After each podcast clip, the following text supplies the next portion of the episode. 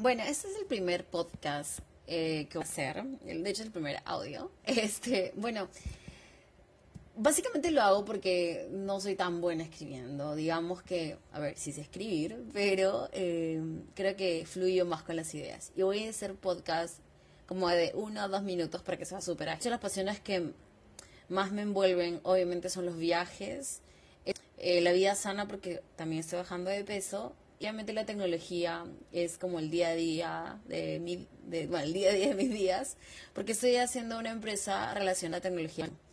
Entonces, de hecho, es como no, como no morir en el intento haciendo, aprendiendo sobre tecnología. Y bueno, y les quería contar eh, este primer podcast sobre el Woman Makers. Es un grupo súper alucinante. De hecho, también he escrito, bueno, he escrito sobre, sobre Woman Makers hoy en mi blog. Ah, disculpen. Oh, un poco nerviosa el primer podcast. Pero bueno, entonces les contaba que el año pasado me habían agregado en un grupo de WhatsApp donde había muchas mujeres, varias que tengo las.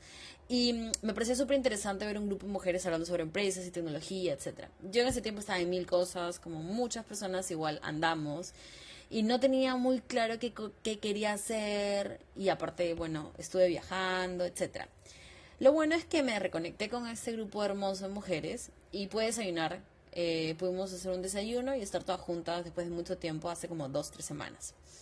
Yo he crecido particularmente entre muchos varones y me siento muy cómoda con ellos.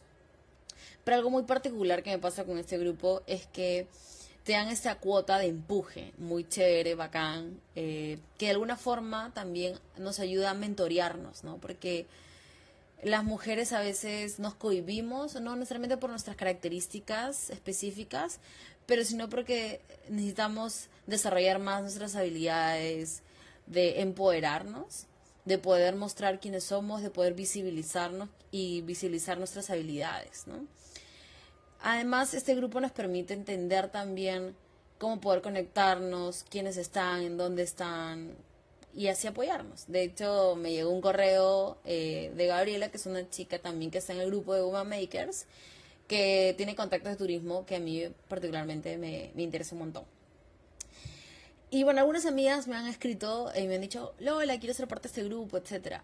Particularmente no estoy segura, eh, uno de nuestros perfiles específico del grupo es un grupo ahora cerrado, aunque de hecho no me gusta que sea cerrado, pero porque creo que cada grupo...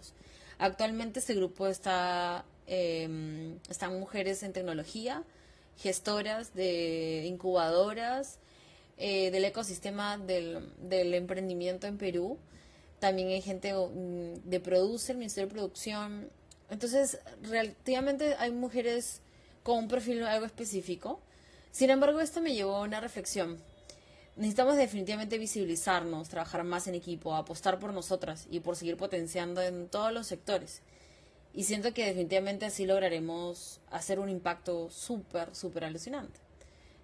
Sería genial de repente ser un Woman Makers por rubro o no. ¿Qué opinan?